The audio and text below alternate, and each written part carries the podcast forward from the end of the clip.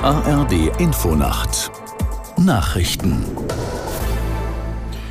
um 22.30 Uhr mit Michael Hafke. Die Gewerkschaft der Schauspielerinnen und Schauspieler in den USA ruft ihre Mitglieder zum Streik auf. Damit erlebt Hollywood zum ersten Mal seit mehr als 60 Jahren einen Doppelstreik. Aus Los Angeles Arne Bartram. Seit zwei Monaten streiken bereits die Autoren. Jetzt kommen die Schauspieler dazu.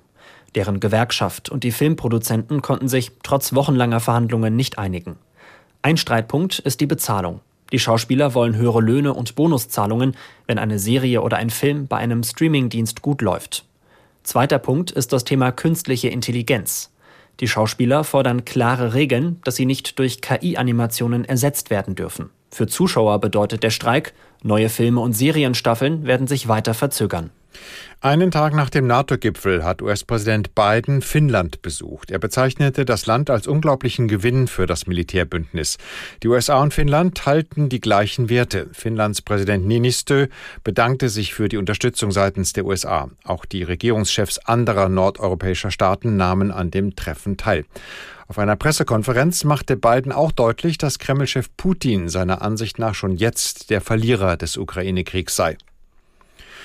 Lebensmittel aus Japan dürfen zwölf Jahre nach dem Atomunfall in Fukushima wieder ohne zusätzliche Kontrollen in die EU eingeführt werden. Das hat EU-Kommissionspräsidentin von der Leyen mitgeteilt nach einem Treffen mit Ratspräsident Michel und Japans Premierminister Kishida. Aus Brüssel Paul Vorreiter. Der Einfuhrstopp wurde alle zwei Jahre auf den Prüfstand gestellt und schrittweise gelockert, nachdem immer weniger Radioaktivität festgestellt wurde. Im September 2021 galten die Beschränkungen noch für wilde Pilze und bestimmte Fischarten und Wildpflanzen. Auch nach Ende der Beschränkungen wird die japanische Regierung aber weiterhin Produkte auf ihre Radioaktivität hin prüfen, vor allem Fische und Algen aus der Umgebung, wo Kühlwasser aus dem Atomkraftwerk Fukushima freigesetzt worden war. In Berlin sollen Badegäste künftig einen Ausweis vorzeigen müssen, wenn sie ins Freibad gehen. Das haben Innensenatorin Spranger und der regierende Bürgermeister Wegener bei einem Ortstermin angekündigt. In zwei Anlagen im Süden der Stadt sollen im Eingangsbereich außerdem Überwachungskameras installiert werden.